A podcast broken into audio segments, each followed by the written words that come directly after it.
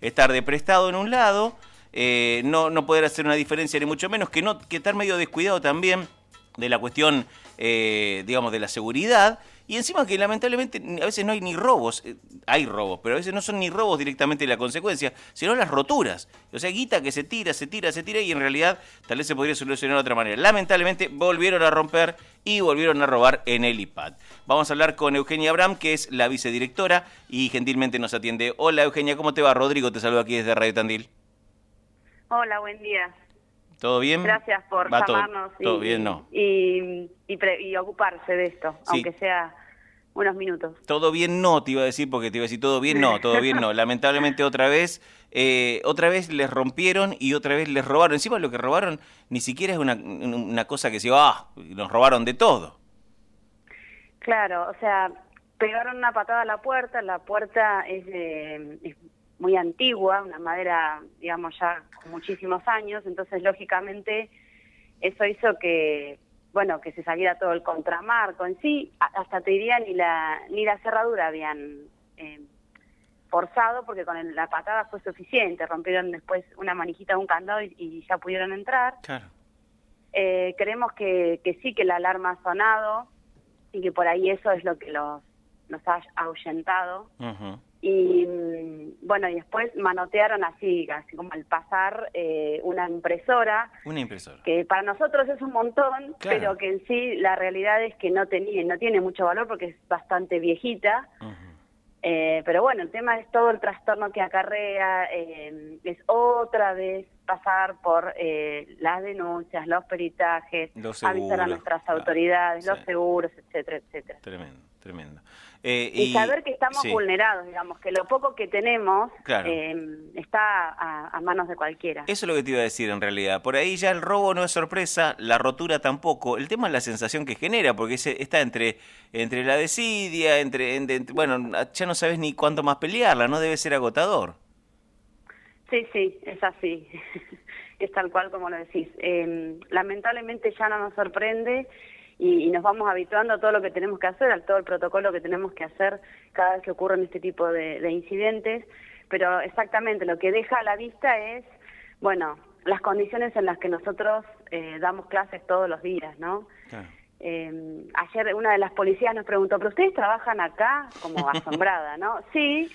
¿Y esto funciona cuándo? Y bueno, funciona de lunes a viernes, es una institución educativa, ¿no? Claro. Estaba como asombrada de- del lugar donde nosotros estamos dando clases.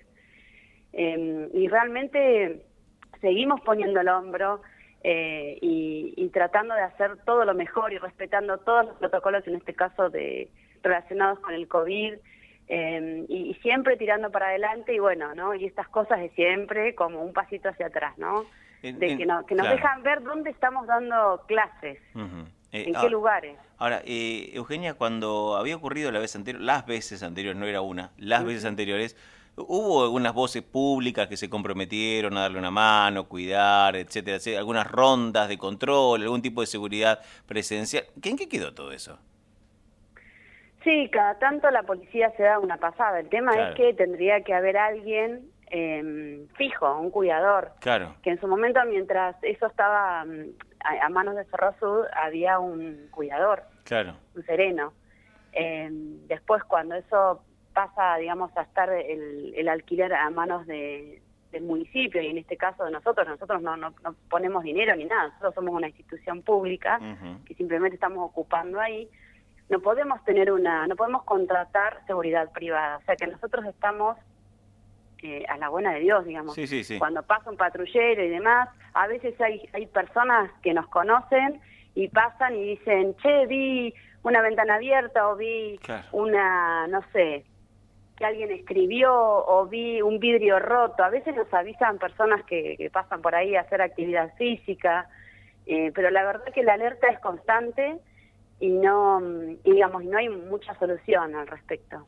No, no, entiendo el tema de las potestades. Ahora, y también me decían que del lado del andén, del lado de la vía, eh, encima tampoco hay mucha, o, no hay mucha claridad por momentos, o sea que es medio como que si alguien anda ahí, ni siquiera se lo ve a la pasada, nada.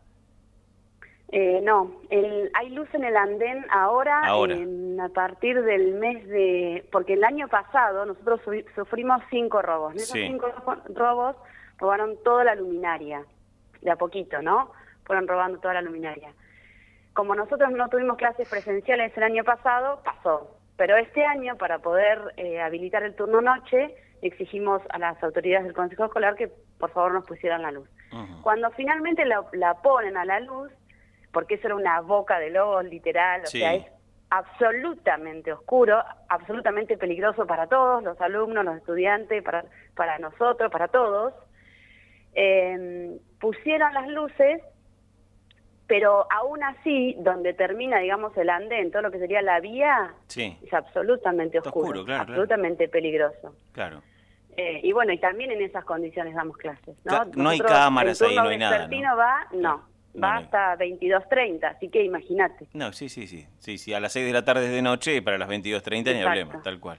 Eh, y hoy, ¿cómo sigue? Es día de, digamos, de, administrativo y tratar de, sacar, digamos, a relucir todo el tema de los papeles y hacer todos los trámites necesarios. ¿Y esa puerta en qué quedó? ¿La trabaron con algo? No, eh, nosotros dimos aviso a las autoridades del Consejo Escolar. ¿Y? Eh, y vinieron, sí, sí, sí, vinieron dos, dos personas y bueno, por supuesto hicieron un arreglo temporario como para que eso no quede abierto y ahora yo tengo que hacer otra carta al Consejo Escolar para pedir eh, rejas en todas las otras puertas que faltan.